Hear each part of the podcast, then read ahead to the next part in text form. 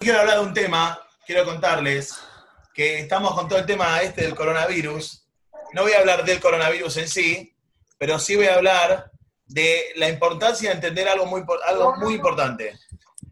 Tenemos que saber de que así como el coronavirus, que es algo chiquitito, ínfimo, pequeño, tiene la capacidad de cambiar el mundo, porque lo cambió, cambió la economía, cambió la forma en que nos conectamos, cambió la forma en la que estudiamos, ¿está bien? Cambió absolutamente Bueno, no se puede, dejo la todo. play. La limpieza, absolutamente todo lo cambió el coronavirus. Bueno, nosotros también, a veces nos sentimos muy pequeños, pero tenemos la fuerza para poder cambiar el mundo, para poder cambiar todo. Así como el coronavirus cambió el mundo, frenó planes, frenó todo, nosotros tenemos el COAG, tenemos la fuerza para poder lograrlo. Pero más fuerza todavía tenemos. ¿Por qué? Porque tenemos la capacidad de pensar y de sentir. Entonces, con la capacidad de pensar y de sentir, podemos superar al coronavirus con creces, por lejos. Y quiero que hoy podamos justamente utilizar esa capacidad de pensar y de sentir para poder crecer y mejorar juntos. Ahí se metió el señor Gasti Cohen. Volvió. Volvió Coso, volvió Ilancito. Gasti Cohen. Ahí volvió Ilan, bienvenido. Ahí estoy, ahí estoy. Hello. Gasti Cohen, bueno, vamos a esperar a Gasti Cohen. Entonces, eh, así como nosotros tenemos la capacidad de pensar y de sentir, todo eso lo podemos utilizar para mejorar el mundo, para hacer que el mundo crezca. No frenarlo como el coronavirus que frenó todo y está trayendo, entre comillas, un poco de caos, sino todo lo contrario, tenemos la capacidad de poder hacer crecer y mejorar. Y para eso tenemos que utilizar este razo- el razonamiento y tenemos que usar los sentimientos. Y la forma correcta de utilizarlo, dicen nuestros sabios, es a través de las mitzvot. Las mitzvot son las herramientas que Hashem nos dio para poder utilizar nuestro raciocinio y nuestro corazón y nuestros sentimientos para traer bienestar y bondad al mundo. Señor Gasti Cohen, ¿cómo le va? Recién Más habló. Wi-Fi, ¿no? Gasti, está, está así. ¿Qué? Cáceres, ¿todo bien? Bienvenido. Yo estoy, sí. Qué bueno, qué No bueno. lo veo, pero no te, No vemos, ponete la camarita que no te Poné la vemos, cámara. che. Apagó todo el tipo. Cámara, Sí, micrófono. grabo por los videos. Ahí está. Mucho con el mate, así que. Pará, vamos, vamos a hacer la foto de vuelta que no estaba Gasti Cohen. Vamos a hacer la foto, la foto de vuelta. Volvé, Mati. Va, eh. Uno. Pónganse facheros. Uno. Dos. Tápense un poquito el pecho, che, que va para menorar Dale. esto. Uno. Dos. Y va. Genial. Ahí está. Muy bien. Entonces vamos a ver Habla, habla, que que podemos que utilizar miedo esta capacidad, esta mitzvah muy especial, dicen nuestros sabios, hay una mitzvah que nos puede ayudar a mejorar y a crecer a todos juntos y puede traer paz y bienestar entre todos. ¿Alguien sabe cuál puede ser? No. La mitzvah de Tojaja. ¿Sabe lo que significa Tojaja?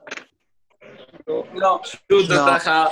Reproche. Fito, jajaja, eh. Mafi, reproche, reproche, crítica. Pero tenemos que saber algo. La primera pregunta que surge es, ¿cómo puede mejorar esto el mundo? ¿Cómo puede mejorar el reproche y la crítica? ¿Cómo puede mejorar el mundo y cómo puede traer paz entre los demás? No es que cuando uno hace una crítica es de mala manera y te está marcando algo negativo que tenés. ¿Y a quién le gusta que le marque las cosas negativas? Marcar lo positivo que tengo, no lo negativo. Entonces tenemos que saber algo. Número uno, en el judaísmo, existe la mitzvah de Tojajá, pero la mitzvah de Tojajá significa crítica constructiva. ¿Está bien? Si es crítica destructiva, ¿cómo se llama, Gasti Ambra? Una crítica destructiva es maltrato. Maltrato. Maltrato. y maltrato no se puede hacer en el judaísmo. ¿Está bien? Por eso es, tenemos que entender que lo mejor es una crítica constructiva. Dieguito, ¿escuchaste? Eh, Para 100%. todos. Para Entonces- Ari, una pregunta. ¿Qué está Sí. cocinando Tommy? ¿Qué? ¿Qué está cocinando Tommy? Che, Tommy, A ver, yo no hace veo, cuatro Tommy, horas que ¿dónde te había comido, che. La cocina el tipo. Che, qué linda cocina, eh, me gustó. Epa, el matecito. mate. Me gustó la cocina. Te tentaste, Asti, la verdad. Yo Entonces, señores. Se tienta por todo. tentación de mate. ¿Cómo hay que Se hacer, por todo. cómo hay que hacer una tojajá? lo hago por dieta, si no lo escupiría, eh. ¿Cómo hay que hacer una tojajá correctamente? ¿Cómo hacemos ¿Cómo? una tojajá? ¿Cómo hacemos un reproche correctamente? En Nuestros jajamim nos van a enseñar, hay cuatro puntos específicos a tener en cuenta y tres tienen que ver con la mente y uno tiene que ver con el corazón. El primer punto que tiene que ver con la mente es si es el lugar indicado. ¿Está bien? ¿Qué quiere decir? Si estamos delante de todo el mundo, no le hagas una crítica. ¿Por qué? Porque va a pasar vergüenza. Y en lugar de enfocarse y concentrarse en escuchar la crítica y ver cómo puede mejorar, todo lo contrario. La crítica sirve para que podamos mejorar y podamos crecer. Y si no lo haces apropiadamente, le estás provocando un daño al otro. Entonces, ¿es el lugar indicado? ¿Estamos en un lugar privado? Le voy a contar lo que pasó hace dos semanas. Eh, hubo un casamiento y fue un pibe que había vuelto de Israel hace tres días. Fue Haram. y a Haram, pero el pibe estaba él y la hermana. Entonces una chica que estaba ahí le dice, escuchame, ¿qué haces vos acá? Vos tendrías que estar en cuarentena. Tu hermano acaba de llegar de Israel. Le dice, no, pero vino vía Turquía. Dice, no, no importa, vos estuviste en el aeropuerto con toda la gente, uno te estornudó en la cara, el otro te tosió, agarraste, eh, te Con toda la arrancaste- gente. te arrancaste y, y alguien te había tosido. Escuchame, tenés que irte ya. No, porque no, te tenés que ir. Empezaron a gritar, todo el mundo escuchando, la gente gritándole a la piba, te tenés que ir, te tenés que ir. Ahora les hago una pregunta. La piba después se fue de ahí, se fue de la fiesta. Empezó a mandar mensajes que le hicieron pasar vergüenza, que no sé qué, que la echaron. ¿Quién tenía razón? ¿La que le decía que se tenía que ir o la otra piba? No, se tenía que ir. piba. Acá hay forma de La que decirlo. le decía. Muy bien, se tenía que ir, es verdad, tenía razón la que decía. Pero ¿qué pasa? Hay formas de decirlo, como dijo Mati, hay formas de decirlo. ¿Era el lugar indicado? Y no, estabas en el medio de toda la fiesta, con todas las mesas ahí, con toda la gente. No era el lugar indicado. La verdad que está todo el mundo escuchando, va a pasar vergüenza. No, no le sirvió, ¿por qué? Porque la piba al final, en lugar de escuchar, ¿qué hizo? Se bloqueó. En lugar de escuchar, se bloqueó y dijo, yo no quiero escuchar, cerró su corazón, cerró su mente y no escuchó. Al contrario, la piba se fue de ahí y mandó un mensaje como diciendo que tenía razón y que la echaron de una fiesta. Entonces, número uno, Bemis Tarim, a ocultas. No que todo el mundo te esté mirando. ¿Está bien? ¿Para qué? Para que no pase vergüenza y se enfoque y se concentre en la crítica, en que la crítica entre a su corazón y a su cabeza y pueda cambiar y pueda crecer. Y no que sienta que se lo estás haciendo a propósito para que pase vergüenza, sino que verdaderamente sienta que se lo estás haciendo por su bien. Segundo punto, muy importante. El otro, ¿está dispuesto a escuchar? ¿El otro está dispuesto a cambiar? Muchas veces pasa que el otro no está dispuesto a cambiar. O también pasa que no es el momento correcto para decirse no. Porque el otro quizás está caliente, el otro está enojado, está nervioso, no está mentalmente apto en este momento o sentimentalmente apto para poder recibir una crítica. Mucha gente piensa que ya llegó a su mejor versión. Tenemos que saber algo, señores. Si pudiésemos llegar a nuestra mejor versión a los 20 años, no sé si viviríamos tantos años. Tenemos que saber que siempre tenemos algo para mejorar. Siempre hay algo para mejorar, tenga la edad que tengas. Los grandes Jajamim siempre buscaron seguir creciendo y mejorando. Moshe Rabenu, Moshe Rabenu tenía 80 años y estuvo 40 años con el pueblo en el desierto y siempre buscando algo para mejorar. Entonces siempre podemos crecer y mejorar. Uno puede pensar de que está creciendo, sí. ¿Voy en un buen camino? Sí, correcto, está muy bien. Pero la pregunta es si escuchás a los demás. Y sobre todo, si estás preparado para recibir las críticas. Saben que está escrito que Moshe llegó a ser el profeta más importante que tuvo el pueblo judío. ¿Sabes por qué, Gasti? Porque él pudo hablar cara a cara con Dios. ¿Y qué tiene que ver eso? No, ¿sabes por qué? Hay que entender. ¿Sabes por qué pudo hablar cara a cara con Dios? Porque los demás profetas necesitaban de un momento específico para poder hablar con Hashem y recibir profecía. Moshe era en directo. Case barba, ¿cómo estás, Moishe? Y acá estamos con el coronavirus que me está volviendo loco. Bueno, no te preocupes, ya va a pasar todo. Cuídense y quédense en casa. Estudien Torah por internet. Entonces, era en directo. ¿Por qué? Porque su nivel espiritual era mucho más elevado que todo. ¿Por qué? Porque él trabajaba su espíritu constantemente. ¿Por qué? Porque tenía la humildad suficiente para escuchar a los demás y poder crecer en base a las críticas constructivas de los demás. Este es el punto. Esta es la clave.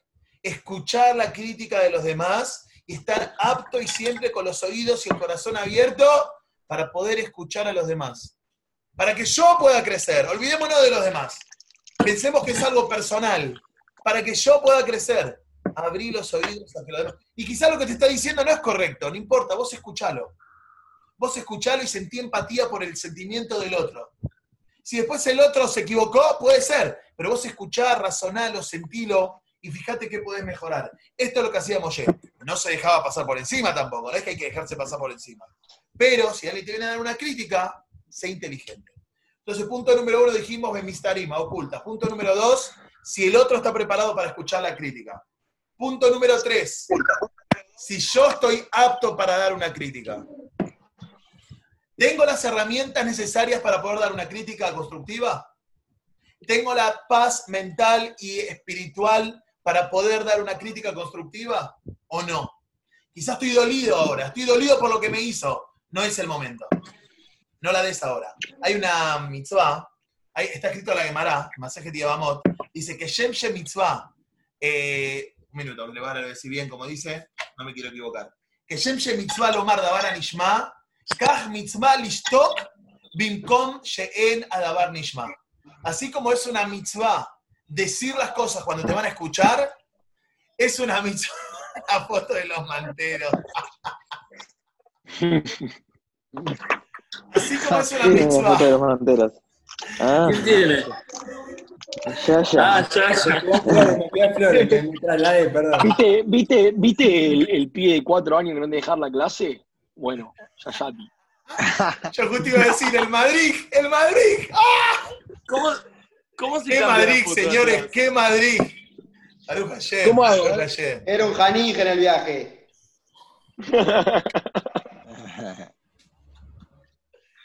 De vuelta. Que Shem ¿Qué estás tomando Shem Tommy. ¿Cómo están los mates, eh? Que Shem Shem Lomar, Dabar tomando ¿Tenés uno, Dieguito? Sí, la verdad que sí, estoy para uno. Igual, Gracias. todavía en la cama, así, tipo, a esta hora que recién te despertaste, alarma tres y media y prendiste. eh. ¿Alarma? ¿Qué? Estoy en coronavirus. ¿Qué, cómo, ¿Qué significa estoy en coronavirus? Que, que estoy en vacaciones. Ah, Mira, estoy viendo vis a vis. Puse pausa para escucharte. oh, Baruch Hashem. ¿Tengo mérito? Mucho, mucho mérito. Que. Shem Shem Mitzvah, Lomar, Dabar Anishma, Kach Mitzvah Lishtok, Winkon Dabar Nishma. Así como es una mitzvah decir algo cuando va a ser escuchado, es una mitzvah callarse cuando no vas a ser escuchado. ¿Qué quiere decir?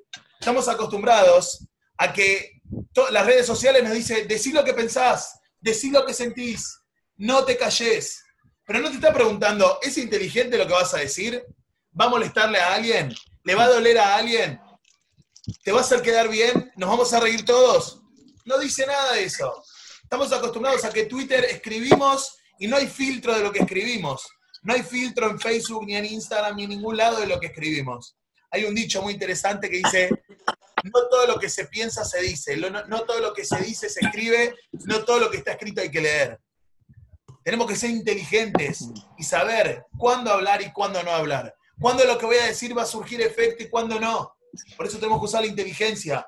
¿Tengo las herramientas correctas para poder hablarle a la otra persona? ¿Estoy mentalmente tranquilo y eh, eh, sentimentalmente en paz y tranquilo para que el otro me escuche y se sienta bien con lo que le voy a decir? ¿O me va a salir de mala manera? Si te va a salir de mala manera, callate, no lo digas. Espera un rato. Espera hasta mañana. Porque quizá mañana el otro va a estar más tranquilo y vos también y vas a poder hablar mejor. Entonces, en privado, si el otro está preparado y si yo estoy preparado. Les hago una pregunta. Dijimos que son cuatro cosas. Tres son mentales, que ya las dijimos, y una es sentimental. ¿Cuál piensan que es el punto que falta para que una crítica sea una crítica verdaderamente constructiva, sea una tojajá y no sea verme en nano maltrato, algo negativo para el otro y para mí? Y que no lo hunda, que no se ponga triste. Que no se ponga triste. ¿Qué más? Que no Que se no lo haga sienta enojar. mal. ¿Que no qué? Lo va a enojar. que no lo haga enojar, ¿está bien? Que sea verdaderamente algo con amor. Si yo tengo estas tres cosas presentes y la cuarta, que es la forma en que se lo digo, que tiene que ser con amor, con dulzura, con cariño, y no, y no con eh, diciendo, pinchando. No para que se enoje. Si yo hago de esa forma, vamos a lograr. Vamos a lograr de que no se enoje. Ese no lo vio. Yo ya no lo vio todavía. Sí, sí, se está matando la risa, no quiere interrumpir. No quiere ser el Janif que interrumpe. Mira, ¿cómo lo pongo? Ahí está, ya está. Si lo hago de esta forma, si lo hago con amor, si le digo la tojajá con amor, él o ella lo va a tomar a bien, no se va a enojar, no lo va a tomar a mal, todo lo contrario, nos va a agradecer. Gracias por tener en cuenta no decírmelo delante de todo el mundo. Gracias por haber tenido en cuenta que hoy estoy más tranquilo y puedo ser más objetivo. Gracias por habérmelo dicho con cariño, con dulzura. Si nosotros lo hacemos de esta forma, vamos a ver que los demás van a recibir nuestras críticas. Y de esa forma nos vamos a cumplimentar entre todos y vamos a poder ir creciendo juntos, todos juntos. De, si no, Haram, si no el otro no escucha, todo lo contrario, cierra su corazón, cierra sus oídos, cierra su cabeza y no lo ayudé. Mejor callate la boca y habla el otro día. Vas a ver cómo lo vas a poder ayudar, cómo el otro va a poder crecer y va a poder, estar- y va a poder mejorar. Ahora les hago una pregunta. Acá tenemos Coanín. ¿Quién es? ¿Quién es Cohen? ¿Gasti Cohen? ¿Hay alguien más Cohen? Mati Cohen. Mati. Baruch Hashem. Tenemos Kohanim. Y saben que había una persona que tenía esto, esta mitzvah de Tojajá muy en cuenta. Muy en cuenta. Y para él era muy importante. ¿Saben quién era? Ya les tiré una pista, che. Kohanim. ¿Quién? Aarón. Aarón, Aarón, muy bien. Baruch Hashem. Bien, Mati. Aarón. Aarón a Cohen. Bueno, siempre, fue, siempre fue el listo del grupo este, ¿eh? Siempre fue el intelectual del grupo. ¿Quién? Aarón Cohen. Aarón Cohen, está escrito en la millona en Pirkei Avot, dice, a ver qué tal Midab Shel Aarón. Sé como los alumnos de Aarón, que copian a su maestro. ¿Qué, ¿Cómo era Aarón? Dice, Ayu Oeb Shalom Berodev Shalom. Amaba la paz, perseguía la paz. Oeb et Abriot, amaba a las personas, un mecarebán la Torah. Así está escrito en Pirkei Avot. Entonces dice, amar la paz, todos amamos estar en paz. ¿Quién no le gusta estar en paz? Nos encanta estar en paz. No aburridos como estamos ahora, sino en paz. Es distinto. Uno puede estar en el negocio y puede estar en paz. Uno puede estar en la facultad y puede estar en paz. Uno puede estar estudiando Torah y puede estar en paz. Uno puede estar con la novia, con los amigos, puede estar en paz. O al revés. ¿Está bien? Entonces, Aarón amaba la paz. Le gustaba estar en paz. Pero ¿qué pasa? Hay un pequeño problema. Aarón entendía que si él estaba en paz y los demás no, no servía nada de su paz. Por eso está escrito, Col Israel Arevim se la sé y Rejaca Moja. Cada Yehudí es responsable por el otro. Amarás a tu prójimo como a ti mismo. Son las dos frases. ¿Por qué?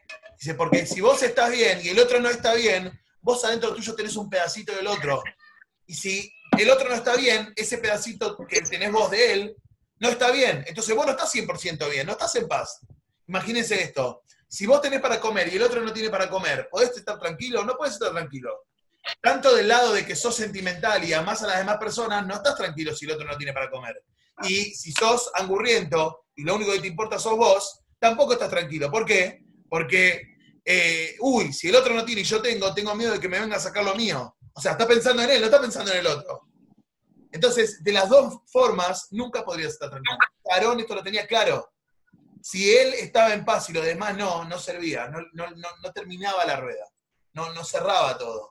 Él buscaba, perseguía la paz. ¿Qué quiere decir? Que los demás estén en paz. Si se peleaban una pareja, él, iba y charlaba con ellos. Si se peleaban entre amigos, iba y charlaba con ellos. Entre los padres, padres con hijos, madres con hijas, padres con hijas, todo, hijes con hijes, padres, todos se peleaban, él estaba ahí para ayudar a los demás para que se arreglen. Pero tenía una técnica, no lo hacía así nomás. ¿Cómo hacía? ¿Cómo dijimos que sigue la Mishnah? Amaba la paz, perseguía la paz, o Ed estabriot, no está de más. Amaba a todas las personas. En el momento que ama al otro, entonces podía transmitir la crítica constructiva con amor.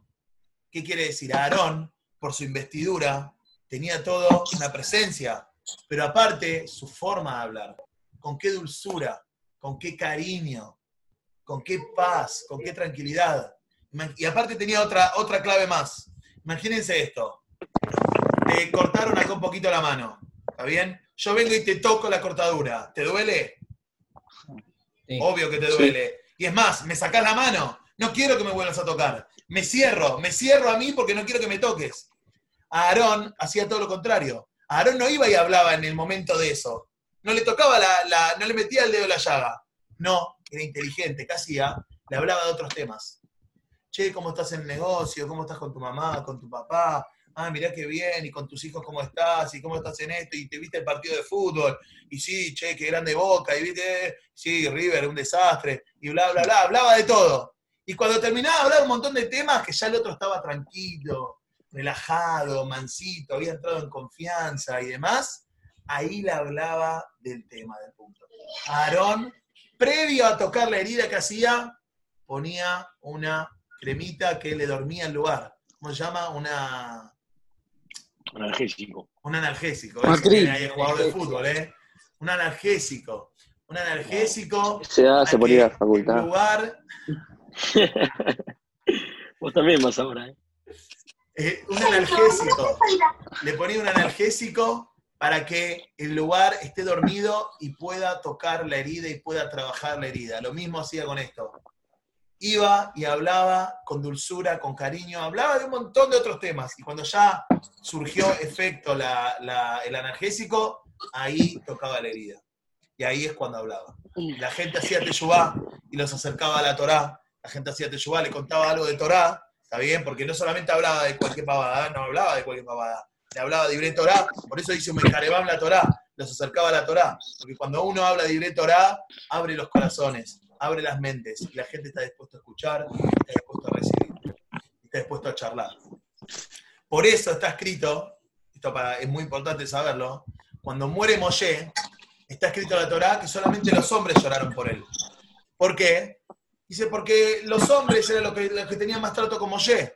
Moshe estaba en toda la parte de juicios civiles y penales. Eh, entonces, eh, la gente no, no- las mujeres no estaban tanto en eso. Las mujeres no trabajaban, estaban más en la casa, entonces no estaban tanto en contacto con Moshe. Los que estaban más en contacto con Moshe, los que estudiaban Torah más, eran los hombres. Pero cuando murió Aarón, está escrito que lloró todo el pueblo, hombres y mujeres.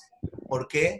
Porque Aarón estaba, eh, se involucraba con cada persona del pueblo, porque buscaba la paz. Y al buscar la paz, te involucras con hombres, con mujeres, con niños, con niñas, con abuelos, con abuelas, con tíos, con primos, con primes y con tíes. Con todo. Te involucras con todo, porque buscas la paz entre todas las personas. Y todos amaban a Aarón y todos reconocían a Aarón por toda su dedicación y por toda su entrega. Por eso, cuando falleció, todo el pueblo lloró por él, porque todos iban a extrañar la dulzura, el amor y el cariño con que Aarón iba, los visitaba y los ayudaba a resolver sus problemas, los ayudaba a crecer. Si nosotros logramos tener estos cuatro puntos bien claros a la hora de hacer una crítica, señores, los jajamín fueron claros y eran muy inteligentes. Vamos a poder traer paz al mundo. ¿Por qué? Porque yo te voy a ayudar a crecer y a mejorar de una forma en la cual vos verdaderamente te sientas bien, te sientas feliz, te entre a tu corazón, te entre a tu mente y te ayude verdaderamente a ser mejor. Cuando hacemos eso, nos conectamos entre nosotros, estamos todos juntos, unidos, listos para crecer como si fuésemos un solo ser. Como tenemos que estar ahora, ¿no? Con el coronavirus. Tenemos que estar todos juntos, pensar todos en todos, lavarnos las manos, no salir a la calle si no es para algo necesario.